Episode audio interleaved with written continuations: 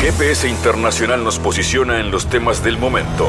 Fabián Cardoso informa y analiza la realidad latinoamericana y de integración regional en una producción de Sputnik. Una nueva semana pasó en GPS Internacional y los principales temas de América Latina y el mundo pasaron por nuestro programa. Hablamos de lo que pasó el domingo pasado, justamente en Cuba. Sucedió una consulta popular por el nuevo código de las familias. Entre las novedades que impone este nuevo código está la ruptura de los cánones de la familia tradicional, la amplificación del concepto familiar y el reconocimiento del matrimonio homosexual, entre otros puntos. Obviamente una transformación fuerte, renovadora para la cultura social y política de Cuba, y vamos a analizar esto con la señora embajadora de Cuba en Uruguay, Zulan Popa. Ella nos estará explicando el proceso de transformaciones que vive Cuba y además un poco de contexto político. ¿Cómo está la isla en estos eh, momentos? Eh, obviamente mirando la situación política a nivel internacional. La embajadora Zulan Púa entonces estará en contacto con nosotros en este programa. Eh, por otro lado, iremos hacia Guatemala porque una marcha convocada por el Comité de Desarrollo Campesino ha paralizado la capital de Guatemala y ha llegado hasta el Congreso. Eh, ¿Qué propone esta marcha? Bueno, enfrentar la corrupción institucional en el país y el saqueo de los recursos de los pueblos originarios. Esto es lo que plantean estos movimientos sociales que han marchado por el centro de Guatemala. ¿Cuál es la realidad de ese país, del gobierno de Alejandro Yamatei? ¿Qué pasa con la situación de los migrantes? Guatemala, al igual muchas veces que Honduras y El Salvador, tiene esa crisis permanente, la salida de migrantes eh, que pasan por México y que tienen como destino los Estados Unidos. En Guatemala nos espera para el análisis Miguel Saquimux, con el que estaremos conversando. Y como siempre, hay espacio para la música, eh, para la música eh, creciente en el Uruguay y en este caso para la fusión, como es el trabajo de la jarana, que propone fusionar el sonido de la murga, la batería de murga, el sonido más tradicional del Uruguay, con el jazz, la bossa nova, una interesante mezcla propone la jarana que está tocando en estos próximos días en la capital uruguaya Montevideo y que antes pasa por este GPS internacional que tiene contenidos siempre diversos y que saluda a su audiencia en Montevideo, en M24, en 97.9, en Maldonado, 102.5, en las radios públicas de Bolivia, en Argentina a través de Del Plata, 1030M y en todo el planeta en mundo.sputniknews.com. Apretamos el acelerador, comienza el GPS. En GPS Internacional localizamos las noticias de América Latina.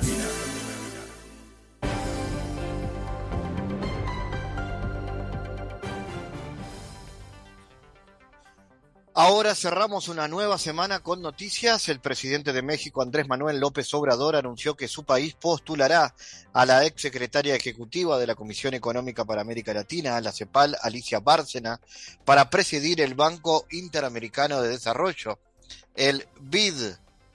México tiene una propuesta, Alicia Bárcena. Ella estuvo en la ONU, fue directora de la CEPAL mucho tiempo, es excepcional, muy preparada, con muy buenas relaciones con todos los gobiernos, declaró el jefe de Estado. La propuesta de la diplomática mexicana fue anunciada tras la destitución del presidente del BID, Mauricio Claver Carone, el 26 de septiembre, quien fue acusado en marzo por el comité de directores del organismo de haber violado el código de ética de la institución. López Obrador aclaró que es una propuesta por si se requiere una gente recta, profesional y conciliadora. Claver Carone fue destituido luego de que se revelara que había tenido una relación íntima con tu jefa de gabinete subordinada suya. La Asamblea de Gobernadores del banco tomó la decisión después que una investigación revelara la relación amorosa con una subordinada a la que benefició económicamente. Las normas del BID prohíben las relaciones íntimas de personal superior con dependientes directos. El presidente de Rusia, Vladimir Putin, abordó en una conversación telefónica con su homólogo de Turquía, Recep Tayyip Erdogan, los referéndums para adherirse a Rusia, celebrados del 23 al 27 de septiembre en las repúblicas populares de Donetsk y Lugansk, así como en las provincias de Cherson y Zaporiria. Se subrayó que la votación se realizó con unas condiciones que garantizaron la transparencia en pleno acuerdo con las normas y los principios del derecho internacional, indica el comunicado publicado en la página web del Kremlin. La nota destaca que los habitantes de dichos territorios realizaron su derecho a la autodeterminación, de acuerdo con las cláusulas correspondientes de la Carta de la ONU, los pactos internacionales de 1966 sobre los derechos humanos y el acta final de Helsinki de la OCSE de 1975. La inflación en Alemania se aceleró hasta superar el 10% interanual en septiembre. Una de las medidas propuestas por el gobierno alemán para abordar este problema es la asignación de 200 mil millones de euros para topar los precios pendientes del gas. El índice de precios de consumo armonizado, que es la principal medida de la inflación para los bancos centrales europeos, subió en Alemania un 10,9% en septiembre, según los datos de la Oficina Federal de Estadística del país. Trading Economic informó que es el nivel más alto desde 1951, cuando la inflación en Alemania, que se estaba recuperando de la guerra, alcanzó el 11%. Así los precios de la energía en Alemania subieron un 43,9% en septiembre en comparación con el mismo periodo del año anterior, los precios de los alimentos aumentaron un 18,7%, el costo de los servicios un 3,6% y los alquileres de viviendas un 1,7%. El canciller alemán anunció que Berlín asignará 200 mil millones de euros para topar los precios crecientes del gas. El gobierno federal otorgará 200 mil millones de euros que se dirigirán para financiar los créditos para afrontar la situación este año, el año que viene y el siguiente, anunció el canciller a los periodistas. El gobierno de España impuso un nuevo gravamen al que ha bautizado como impuesto de solidaridad a las riquezas que superen los 3 millones de euros, anunció la ministra de Hacienda del país, María Jesús Montero. Este impuesto de solidaridad se articulará como un tributo temporal para los años 2023 y 2024 y lo abonarán los contribuyentes con una riqueza neta superior a los 3 millones de euros, dijo la titular en una comparecencia ante la prensa. Según avanzó Montero, el tributo afectará a 23.000 españoles ricos que constituyen el 0,1% del total de contribuyentes. Con esta medida, el gobierno liderado por Pedro Sánchez pretende recaudar 1.500 millones de euros. La ministra detalló para que para quien tenga una riqueza de entre 3 y 5 millones de euros va a tributar el 1,7%, entre 5 y 10 millones un 2,1% y por encima de los 10 un 3,5%. Montero anunció también el aumento del tipo impositivo para las rentas de capital entre 200.000 y 300.000 euros del 26 al 27% y los patrimonios superiores a los 300.000 euros van a abonar el 28%.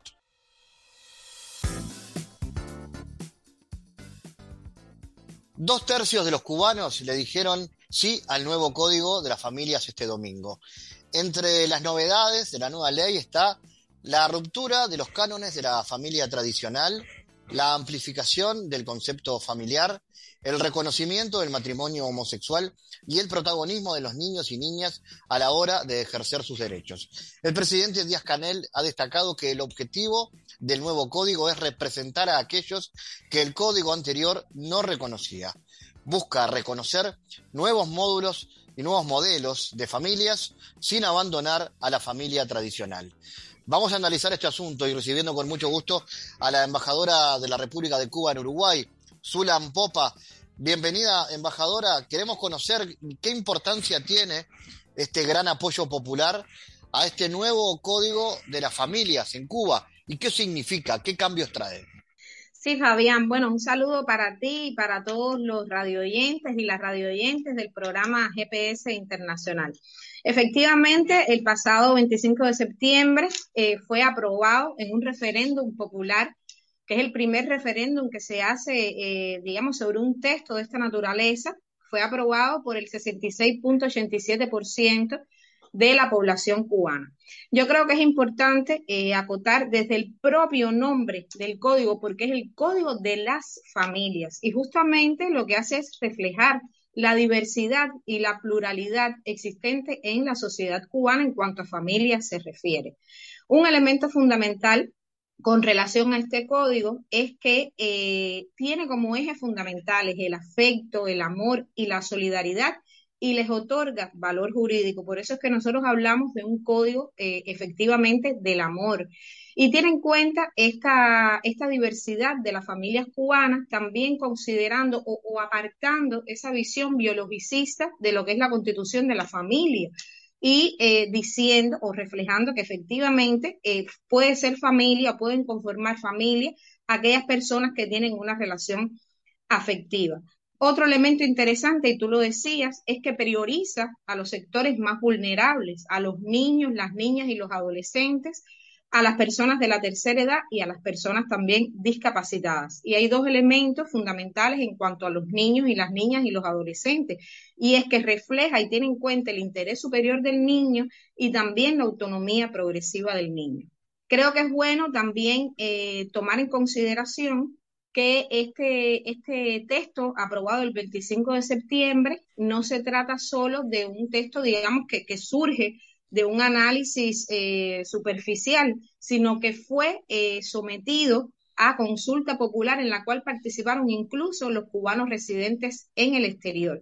Es resultado de eh, más de 20 borradores y de consultas en las cuales participaron expertos en la materia, estudiosos en la materia, o sea, eh, digamos, con una conformación multidisciplinaria para llegar a este texto que finalmente fue refrendado en este referéndum popular el pasado 25 de, septiembre. Y yo creo, es mi opinión personal, y creo que también la de muchos y muchas, que es un código revolucionario y que eh, trasciende las fronteras de eh, lo que se considera como el matrimonio entre personas del mismo sexo, porque justamente también tiene en cuenta a un sector eh, muy importante para Cuba y a pesar de que Cuba ha tenido avances importantes eh, en cuanto al empoderamiento de la mujer y al reconocimiento del papel de la mujer, pero en este código también hay un reflejo y hay una, eh, digamos, una representación amplísima, amplísima de los derechos de la mujer.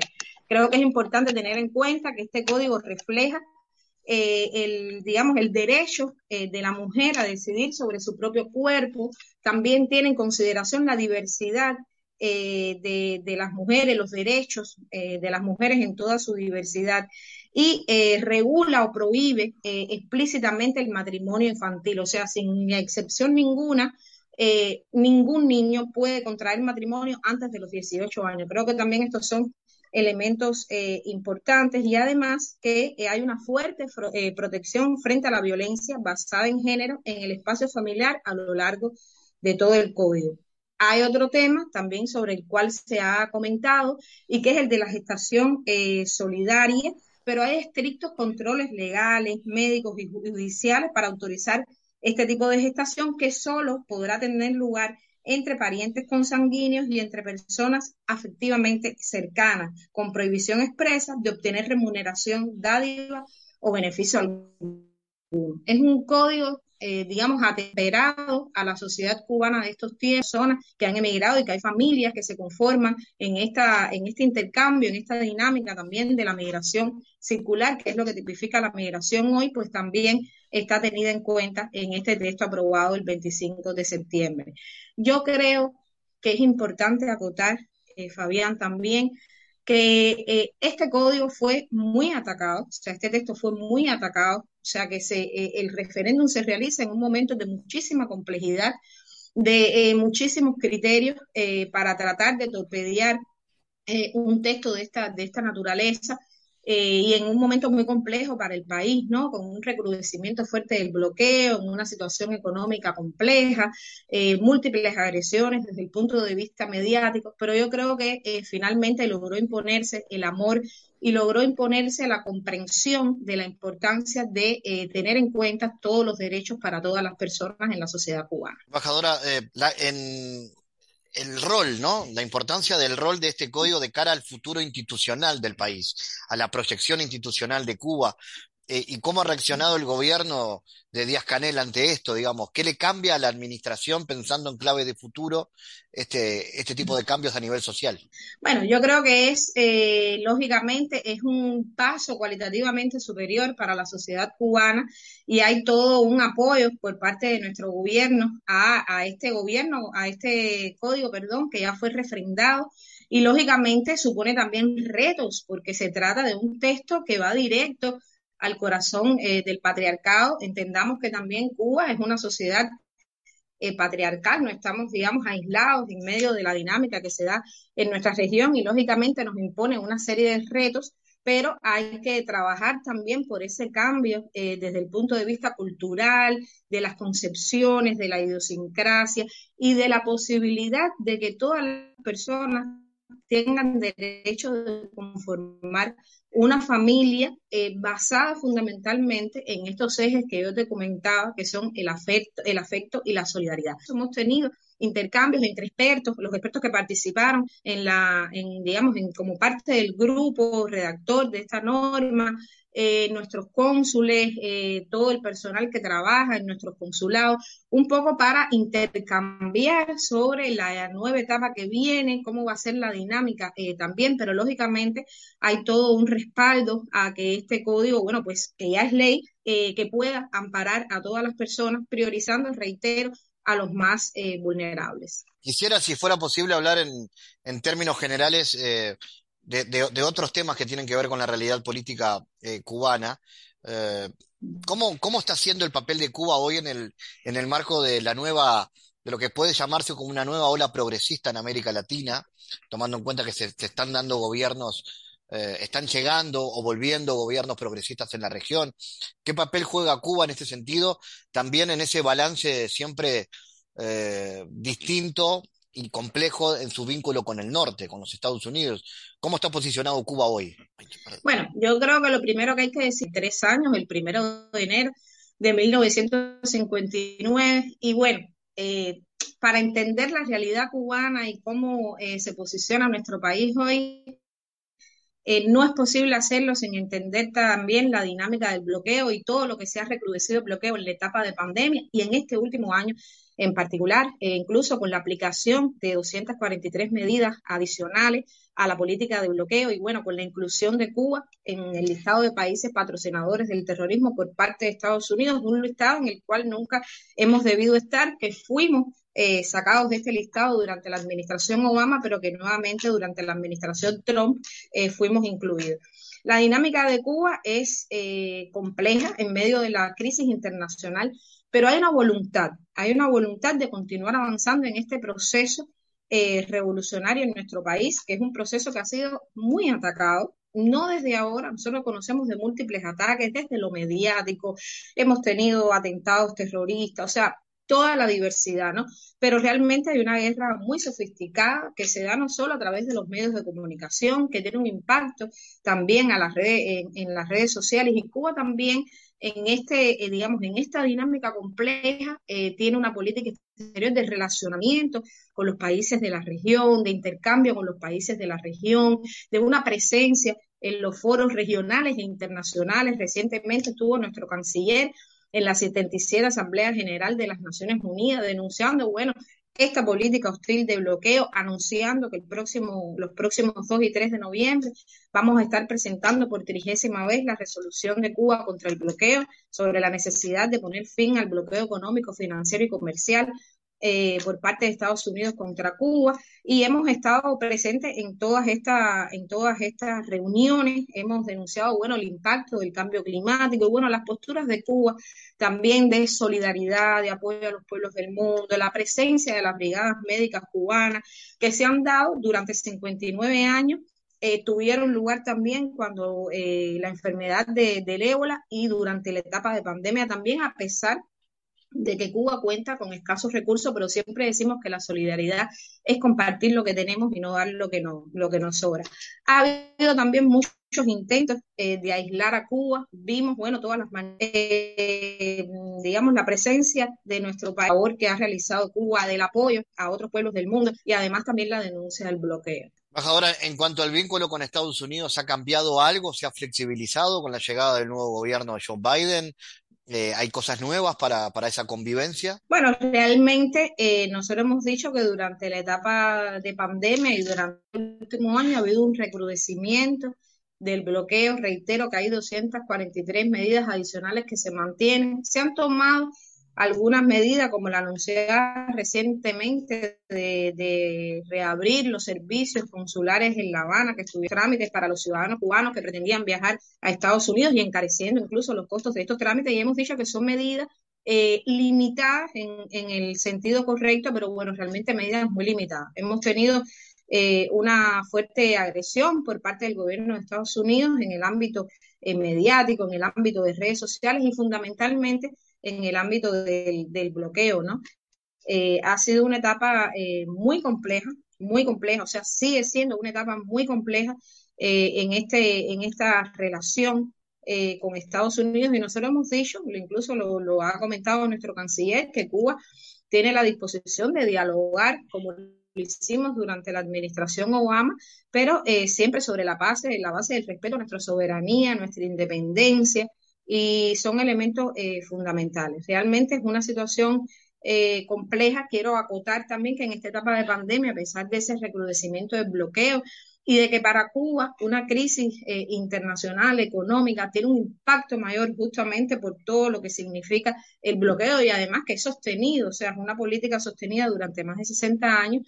A pesar de eso, eh, la comunidad científica cubana, que tiene un gran reconocimiento a nivel internacional, logró tres vacunas contra la COVID-19, vacuna que hemos aplicado a nuestra población, hemos logrado erradicar eh, esta, esta enfermedad. O sea, hoy Cuba tiene bajísimos eh, porcentajes de, digamos, de, de la enfermedad en la población y además incluso hemos aplicado o se han aplicado estas vacunas en otros, en otros países. Embajadora, como siempre, muy atenta por sus palabras para GPS Internacional y, por supuesto, siguiendo de cerca la realidad en Cuba. Bueno, te agradezco mucho y bueno, eh, seguimos adelante y le agradezco también a los radioyentes por esta posibilidad. Muchísimas gracias. Analizamos los temas en GPS Internacional.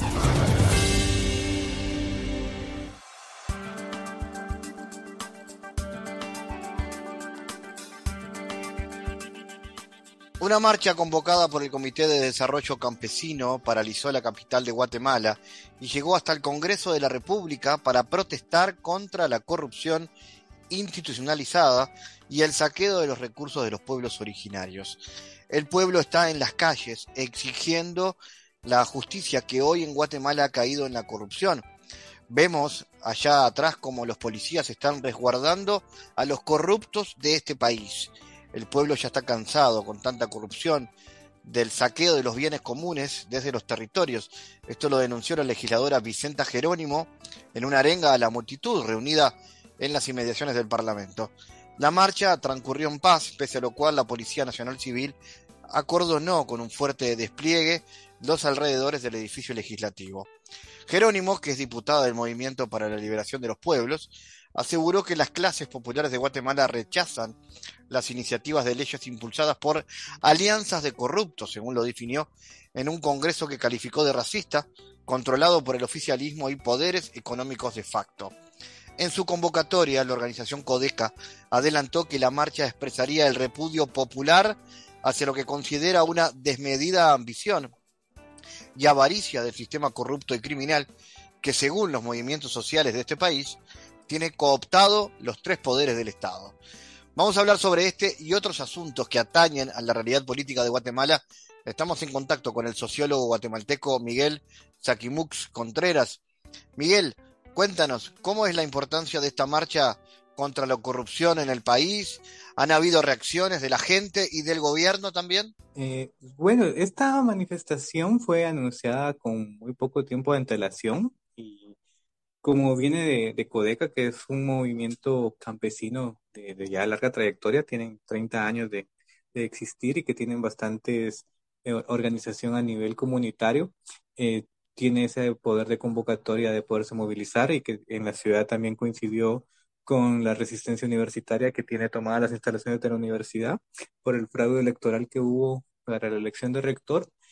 Y la, las demandas, como, como lo mencionaste, son muy, muy, muy concretas respecto al nivel de, de, corrupción e impunidad que actualmente se está viviendo en Guatemala debido a la cooptación de los tres poderes del Estado que están trabajando de manera conjunta para desarticular cualquier eh, acción o iniciativa que busque eh, reducir la corrupción a todos los niveles gubernamentales y estatales. Y de la respuesta de parte del gobierno, pues oficialmente no, no hubo ninguna. Eh, sin embargo, algunos congresistas oficialistas emitieron sus opiniones a través de redes sociales, donde, como lo dijo la, la diputada Vicente Jerónimo, el racismo la discriminación contra los pueblos mayas y contra el campesinado eh, no, sé, no, no, fueron sorpresa. Y tristemente, eh, pues sí, la manifestación pudo tener algún tipo de repercusión a nivel eh, cotidiano dentro de la gente que, que, vive o trabaja en la capital, pero realmente los alcances que, que esta puede conseguir son, son limitados debido a las diversas situaciones que está atravesando el país, principalmente ahora que literal y metafóricamente el país está derrumbando con la cantidad de derrumbes y, y, cráteres que se están abriendo en las carreteras debido a la incapacidad y corrupción de las, eh, tanto a nivel municipal como del Ministerio de, de Comunicaciones, por lo cual la cotidianidad guatemalteca a veces eh, premia lo urgente antes que lo que, necesidades a mayor largo plazo. Miguel, eh, ¿cómo está la coyuntura política del país? ¿Cómo se puede analizar? ¿Cuáles son los grandes desafíos en la actualidad de Guatemala? Bueno, la principal eh, eh, propuesta que se puede hacer en este momento que viene trabajándose desde Codeca es un llamado a, la, a una reforma estatal que busque la constitución de un Estado plurinacional, que es una propuesta que Codeca ha estado impulsando ya desde hace varios años. Eh, sin embargo, debido a cómo se están organizando eh, principalmente los partidos de derecha, que son los que históricamente han gobernado en Guatemala, y en cómo los procesos de cooptación, principalmente del Tribunal Supremo Electoral, eh, que está respondiendo de una manera directa a los intereses de, del gobierno de Alejandro Yamatei, eh, se hace un poco complicado pensar que el próximo año en las elecciones generales vaya a haber capacidad primero, de una participación activa de parte de partidos de oposición y segundo, el riesgo que se corre de que debido a una estrategia que han venido tomando ya desde hace algunos años, eh, los, el, partido oficialista de denunciar a, a diputados o diputadas de oposición para eventualmente impedir que puedan participar como candidatos en las próximas elecciones y eso pues cierra bastante las posibilidades de que se puedan haber elecciones libres y que la gente de oposición pueda participar libremente. ¿Cómo analizas la política punitiva del gobierno respecto a los migrantes que van hacia Estados Unidos? Eh, en, este, en este caso, con la llegada del nuevo gobierno demócrata, eh, ¿han habido cooperación? ¿Hay diferencias respecto a la administración Trump? Eh, bueno, realmente, tal vez en el plano formal y, de comunicación sí hayan algunas diferencias que pues normalmente ocurre entre una administración republicana y una demócrata.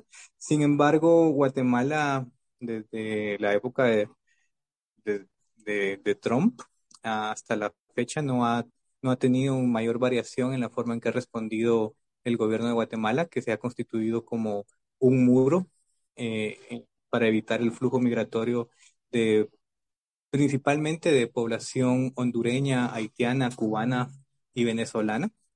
Pero esto es una necesidad que tiene el gobierno de Alejandro Yamatei de quedar bien con la administración de Biden por las mismas debilidades que Alejandro Yamatei ha cometido, que tiene, perdón, producto de las acciones que ha emprendido en contra de, de la prensa independiente y de fiscales y jueces independientes. Entonces, la forma de, quedar bien con Estados Unidos es convirtiendo a Guatemala en un muro para evitar el flujo de migrantes a los cuales se les viola el derecho, muchos derechos humanos y uno del derecho de, libre tránsito que tiene Guatemala acordado con Honduras, que la población hondureña puede transitar libremente en territorio guatemalteco, haciendo esa violación a un, acuerdo regional. Y también que viene pues una respuesta de, querer lavarse la, la, cara frente a Estados Unidos debido a la persecución que tiene en contra de, de periodistas, jueces y fiscales de los cuales muchos han estado, han tenido que salir exiliados hacia Estados Unidos debido a esta persecución que, se tiene, que, que está orquestada tanto por oligarcas, eh, militares, exmilitares y actuales funcionarios de gobierno. Finalmente, Miguel, ¿cómo visualiza las relaciones con el resto de los países de Centroamérica, particularmente en lo que refiere a la cooperación sobre los flujos migratorios? Eh, bueno, actualmente la, relación con, Honduras y El Salvador principalmente no ha tenido mayor deterioro, por lo menos a nivel público. Eh, sin embargo, me imagino que del, si el gobierno de Raquel Zelaya de Honduras empieza a tomar algún tipo de postura respecto a cómo el gobierno guatemalteco está tratando a los a las personas migrantes de, Honduras, podrían haber algún tipo de, problemas a nivel diplomático, pero actualmente eso a nivel público no, no se vislumbra.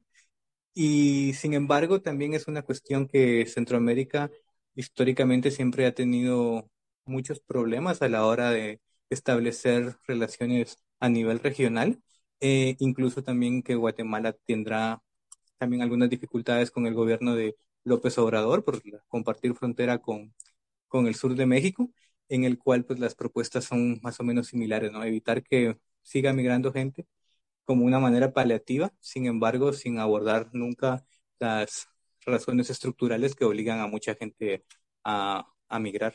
Eh, luego del pasaje de, la pandemia del COVID-19, el país se ha logrado recuperar desde el punto de vista económico? Bueno, eh, si uno mira los indicadores macroeconómicos, pues se tiene esa sensación de que Guatemala no está atravesando por las mismas situaciones eh, económicas que el resto de países en la región. Sin embargo, la pobreza, extrema pobreza, desigualdad, incrementaron mucho con la pandemia en Guatemala y también que la desnutrición crónica en Guatemala se está volviendo eh, cada vez más eh, frecuente, incluso en población urbana, cosa que hace algunos años era un, fenómeno que solo ocurría en población rural. Em, desde el discurso gubernamental y, y, de la oligarquía organizada en torno al, al CACIF, que es la cámara que aglutina al agro, a las finanzas y a la industria, eh, se tiene una narrativa de que todo marcha bien, de que porque supuestamente existe libre mercado y libertad de, elección, en, Guatemala no, se están atravesando mayores crisis económicas. Sin embargo, la, realidad de muchas personas a nivel eh, popular es muy, muy complejo. Muchas personas no se han recuperado de haber perdido los empleos o de haber quedado con secuelas de haber tenido COVID y también que ha habido un aumento en las extorsiones a nivel urbano y que la inseguridad, tanto en términos de, vivienda y alimentaria, eh, se está viendo comprometida, por lo que eh, hablar con números oficiales es caer en una trampa, porque pues estas estadísticas están, están hechas de una manera ficticia y no hay ningún fundamento que nos dé la certeza de que lo que hablan desde el gobierno y las cámaras empresariales sea, sea verdad. Miguel Sakimux, gracias por tu análisis para GPS. Muchas gracias. En GPS Internacional navegamos por la sociedad y la cultura.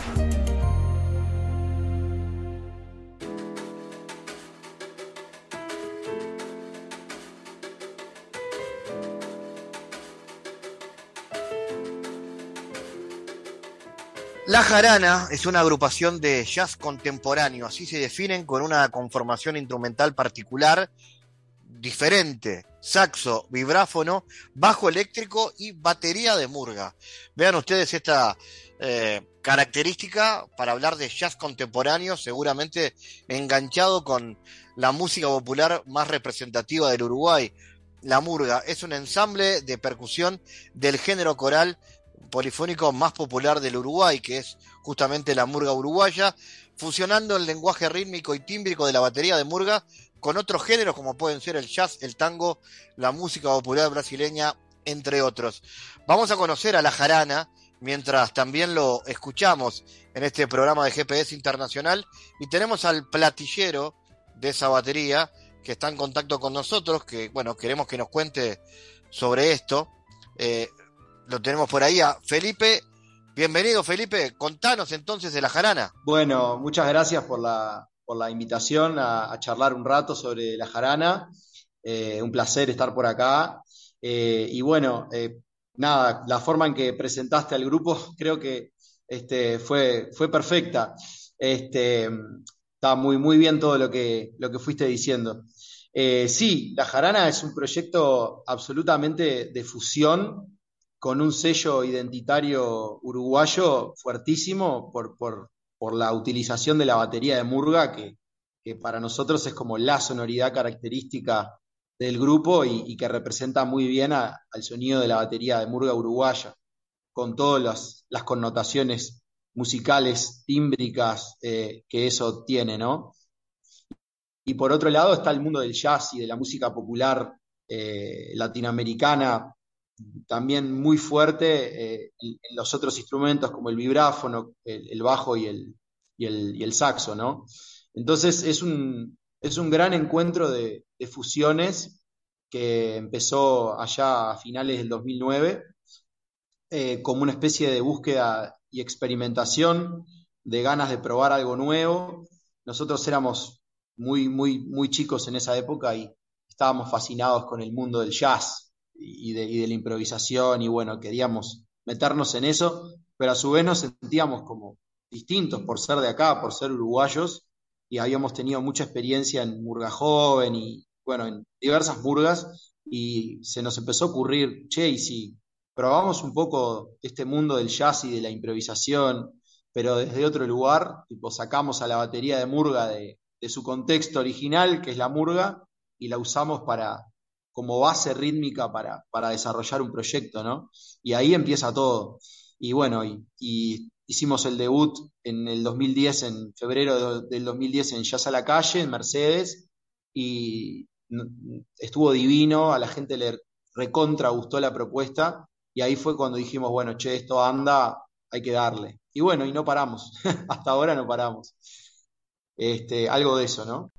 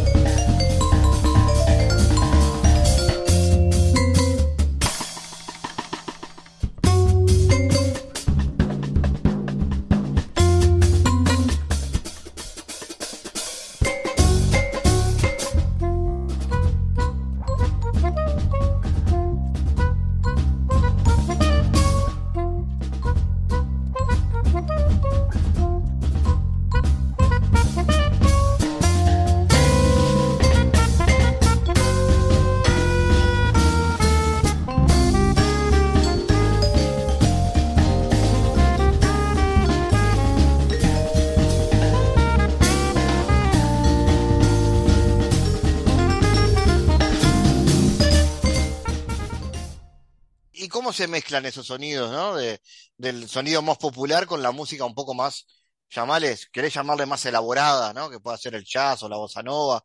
¿Cómo, cómo se, hace ese, trabajo que debe ser bastante complejo, ¿no?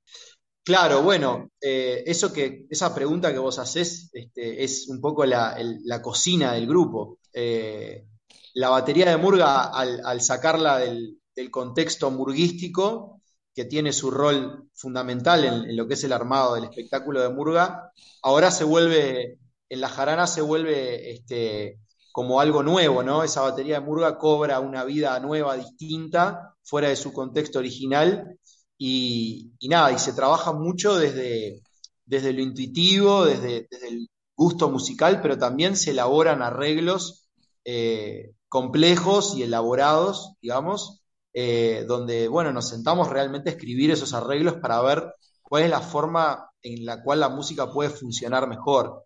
Y se le da a la batería un tratamiento solista por momentos, no solamente de acompañar rítmicamente, sino de que la batería tenga sus propias melodías, digamos, ¿no? Su participación más que activa en, el ensamble. Y bueno, eso parte, se logra gracias a la, ¿cómo se dice? Se logra gracias a, la comunicación que tenemos entre los miembros, que somos todos muy distintos, ¿no? Venimos de lugares distintos y un poco la sinergia del grupo hace que esos arreglos vayan y ese encuentro vaya surgiendo de alguna manera, ¿no? Y dialoguen varios lenguajes, como cada uno viene de un lenguaje eh, distinto, por así decirlo, cada uno, cada uno aporta desde su lugar y bueno, y ahí se genera un poco esa, la gracia de lo que es el grupo, ¿no?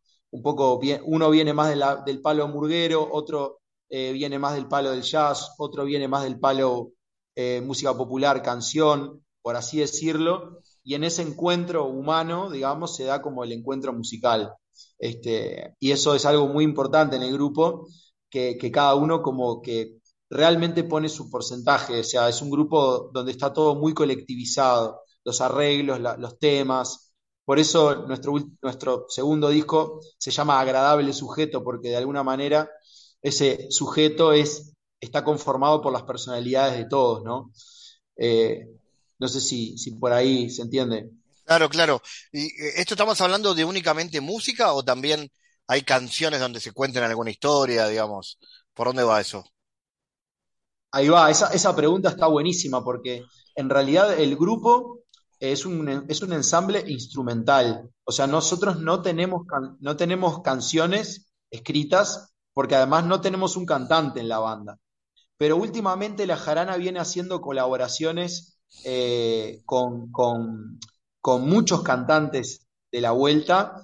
Eh, nosotros tenemos un par de videos en, en YouTube que, este, bueno, pueden bichar cuando quieran, pueden mirar ahí. Tenemos un video que grabamos con Alejandro Balvis y otro con Mandrake Wolf, que grabamos, en, grabamos hace, hace un par de años. Y ahí quisimos que la Jarana participara de canciones con, con cantantes este, eh, muy reconocidos a nivel popular en, acá en Uruguay, como Mandrake, como Balvis, y el grupo tomó otro color. De hecho, en el toque que vamos a tener mañana en la Sociedad Urbana de Villa Dolores, 21 horas, eh, tenemos invitados a dos cantantes. Este, porque nosotros queremos también como fusionarnos con, con, con, la música, con el género canción. Nos parece importante también cubrir ese lugar. Entonces, si bien no es del grupo que sale, pero sí con gente invitada, y además hemos colaborado, por ejemplo, la batería de La Jarana ha colaborado con un montón de cantautores que andan en la vuelta eh, graba- grabando baterías de murga, o sea que de alguna manera estamos, nos estamos empezando a conectar mucho con el género canción, aunque oficialmente no somos cancioneros, digamos. Eh, no sé si se entiende. Eh, pero estamos metiéndole a esa parte también ahora. Por ejemplo, mañana, eh, como decía, van a haber dos cantantes y, y está presente lo vocal también, ¿no? De alguna manera. O sea que vale, vale la pena ir. Contanos, contanos de ese show. Bueno, eh, el show de mañana es un show que realmente se viene con toda y aparte es el show que es el show más importante del año para nosotros. Realmente estábamos esperando esta fecha hace mucho tiempo. Eh, vamos a tocar temas vamos a tocar temas del, disco Agradable Sujeto, pero vamos a tocar temas nuevos y vamos a tocar temas con músicos invitados. Vamos a, vamos a invitar a, tres jóvenes músicos del momento eh, que la están rompiendo realmente. Eh, Sebastián Ulivi, un cantautor eh, montevideano, que es un tipo que tiene unas canciones increíbles, que tiene una producción fenomenal. Eh, anda tocando mucho en la vuelta y, lo quisimos invitar y funcionó perfecto. Eh, una pianista que anda tocando increíble por todos lados, este, Sabrina Díaz Gracide, eh, que la conocimos de chiquita en Jazz a la Calle y ahora anda por todos lados y realmente es una, maravilla lo que está tocando esa chiquilina. Y Juliana Delfino, que también es una gran amiga de la banda, que es una cantante que, bueno, nada, directora de Murgas, este, una crack total ella, y son gurises que están en los, promediando los 20, 21 años, eh, y realmente es un placer invitarlos, y bueno, como que esta gente un poco más joven que nosotros también le da una, cosa de, aire fresco al, grupo, y hemos, este, bueno, armado temas nuevos para tocar con ellos, y realmente va a ser una fiesta, ya está siendo una fiesta, Ayer estuvimos por la sociedad urbana, nos hicieron una nota en TV Ciudad y en, M24 también. Y nada, y se percibió un ambiente re lindo de, ganas de que este toque pase. Y bueno, nada, este, las entradas vendiéndose re bien y estamos con una expectativa brutal. Así que realmente los invito a todos y a todas a, ir mañana. La entrada está a un precio que está eh, súper bien, está, sale 400 pesos anticipada eh, la pueden comprar en mientrada.com.uy, también en locales de cobranza Red Pagos Habitat, y también la pueden comprar en la cantina de, las, de la Sociedad Urbana Villa Dolores o en la cantina del 25 de agosto, ahí al ladito del zoológico. Este, y nada, eh, estamos re contentos y bueno, la gente apoyando un montón. Así que bueno, eso es un poco la expectativa para, mañana. Excelente, Felipe. Y bueno, ¿y proyectos futuros? Bueno, proyectos futuros, eh, eh, de la jarana decís tú o más a nivel personal. de la jarana, contanos, contanos de, lo que quieras, si querés contarnos de vos también. No, bueno, no, no, este, voy a contar más que nada de la jarana. Este, pero nada, con, la jarana estamos este, tratando de, ver si, si empezamos a elaborar un tercer disco eh, tenemos muchas ganas de grabar algunos videos en vivo eh, a fin de año. Estamos viendo en dónde o invitar a alguien este, eh, para, grabar. Y bueno, el año que viene tenemos en, el mes de abril, el mes del jazz, un tremendo festival internacional de saxos que va a haber acá en, Uruguay, en, en, San José, se va a hacer en San José, en el Teatro Mació, tremendo teatro se va a hacer ahí un festival internacional de saxos, donde ya mucha gente eh, importante ya dio, dio su, sí para participar, gente de afuera y gente del país. Vamos a estar ahí en ese festival. Este, y bueno, y tratando de buscar eh, salida hacia el exterior, festivales afuera. Este, estamos trabajando muy a full para, para que esas cosas pasen con la jarana. Y bueno, y en lo personal también estoy con mis otros proyectos en, en el mismo plan, ¿no? Este, estoy terminando un disco también ahora, eh, un disco de canciones, donde yo toco el piano, este, y también con un poco con lo mismo de la jarana, ¿no? Pensando en, salir afuera, que es lo más lindo que le puede pasar a, un músico, ¿no? Viajar, viajar y, viajar y tocar es lo más lindo que le puede pasar a un músico, este, y siempre en esa búsqueda de, bueno, de expandir el proyecto de uno acá y afuera, ¿no? Este, esa es como un poco la, búsqueda eterna, pero contentos, contentos realmente de, la movida que se generó y bueno, este, los medios, cómo, se han acercado, este, muchas gracias a vos también por esto y nada, realmente contentos, eso, eso sería un resumen. Felicidad, felicidad por el momento. Felipe y la Jarana, gracias por estar en GPS. Por favor, gracias a ustedes y estamos a las órdenes para lo que sea cuando ustedes quieran.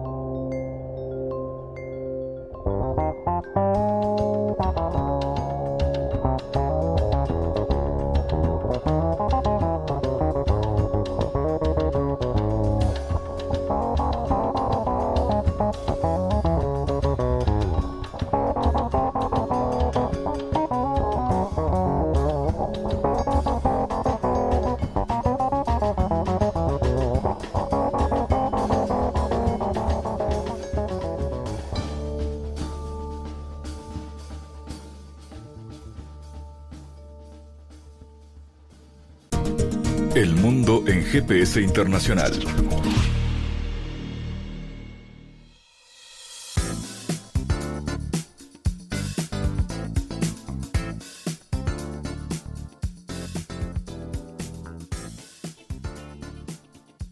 En diálogos geopolíticos analizamos diversos asuntos que atañen a la política mundial, desde el abordaje de los ámbitos multilaterales de articulación política a nivel global hasta las cualidades y los propósitos de las configuraciones regionales, tanto en América Latina así como en otras regiones. Nuestro objetivo es poner foco a una gran diversidad de temas que atañen a la geopolítica en el mundo contemporáneo. Para eso vamos a recibir a Santiago Caetano, aquí en GPS. Bienvenido, Santiago. Exactamente, Fabián. Durante la columna anterior continuamos enfocándonos en los asuntos hemisféricos en el marco de las relaciones interamericanas, en particular entre América Latina y el Caribe y los Estados Unidos, dentro de la Organización de Estados Americanos. En este sentido, situamos la importancia de los conceptos de democracia y derechos humanos como valores universales y legitimantes de los procesos del sistema internacional de la posguerra tras la Segunda Guerra Mundial y realizamos un análisis de la perspectiva constructivista en términos de la configuración de valores intersubjetivos como elementos socializantes entre los estados en el marco de las nuevas coyunturas estructurales en el mundo de la segunda mitad del siglo XX. Ello lo hicimos a los efectos de ubicar el papel articulador y hegemónico de Estados Unidos en la significación de estas nociones dentro del marco regional y hoy vamos a echar luz a un ejemplo concreto de ello en la historia de la Guerra Fría, más particularmente en la expulsión de Cuba de la OEA en el año 62. Y en lo concerniente a este hecho, en enero de este año se realiza la conferencia en Punta del Este, eh, a partir de la cual dicho país es expulsado eh, a raíz del argumento de dar la espalda al sistema panamericano y acercarse hacia la comunidad chino-soviética. Los argumentos esgrimidos sostenían que Cuba se había identificado con el comunismo y que estableció un régimen social, político y económico con esa doctrina. En consecuencia, Cuba fue expulsado eh, de la, de la OEA al término de la reunión de cancilleres del organismo en Uruguay en dicho año. Y el acta fue aprobada por 13 votos a favor, uno en contra y 6 abstenciones. Eh, la de Argentina, Bolivia, Brasil, Chile, Ecuador y México. Gracias Santiago por tu aporte a GPS Internacional. Gracias Fabián, hasta la próxima. Les recordamos las formas de seguirnos a través de nuestras redes sociales. Somos arroba GPS Inter en Twitter. Estamos también en la red Facebook GPS Internacional y a través de una lista de difusión a través de la red Telegram, donde habitualmente compartimos los contenidos de cada uno de los programas de GPS Internacional, esta producción de Sputnik que se emite en M24 en Uruguay, en las radios públicas de Bolivia, en Radio del Plata en Argentina y a través de nuestra página mundo.sputniknews.com. GPS Internacional es un programa de información y análisis de los temas más importantes del mundo con mirada latinoamericana. Fabián Cardoso en GPS Internacional junto a los protagonistas analizó la realidad. Una producción de Sputnik.